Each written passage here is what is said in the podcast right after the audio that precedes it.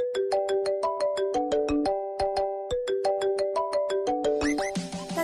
欢迎来到周巡出国，你身边的海外移民专家，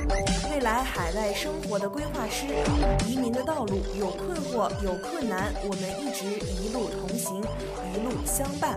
更多移民、教育、海外生活、资产配置的相关资讯，请关注周巡出国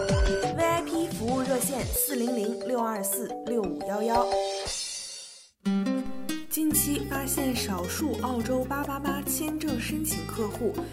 在澳洲从事的生意方式为澳洲生意含澳洲当地采购、当地销售，并且无店面或仓库。周巡出国文案团队的建议是不建议、不支持。说到这里，是不是一头雾水？那今天我们就从以下两个方面来分析一下这种生意模式。首先，关于经济贡献，和实体零售店相比，没有解决当地店面租赁问题和人员雇佣；和出口贸易相比，没有把澳洲商品出口出去，给予澳洲政府最想要的经济利益；和进口批发相比，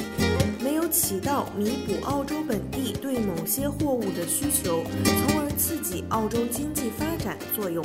其实，本地采购、本地销售这种生意方式就是单一的利己行为，因为经营者只是把货物从 A 处购买，然后卖给 B。对经营者来说，的确产生了营业额和微薄的利润，但是对 B 来说，可能增加了采购成本，影响它的生产和经营。从某种层面上来说，是干扰了澳洲当地经济，给经济带来负面影响。可能有人会说，那增加了一个环节，不是多缴税了吗？这难道不是经济贡献吗？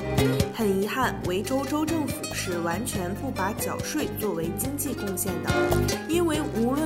生意还是其他生意，都是要缴税的，所以没有任何额外贡献。第二，关于申请资料准备，鉴于当地采购、当地销售这种生意模式过于简单，所以八八八签证申请人往往无法给予足够的材料来证明在考核期的两年内，自己的公司和生意进行直接并且持续的管理。根据目前收到的材料来看，一般只能提供最简单的采购合同和采购发票，没有实体店需要的费用发票，例如租金发票、商业保险、工伤保险、水电煤账单等，也没有进出口贸易所含的合同、清关资料、大量的往来电子邮件等。所以，这种生意方式是很难实现，在公司管理和生意操作中，自然而然地生成未来用于递交签证的资料，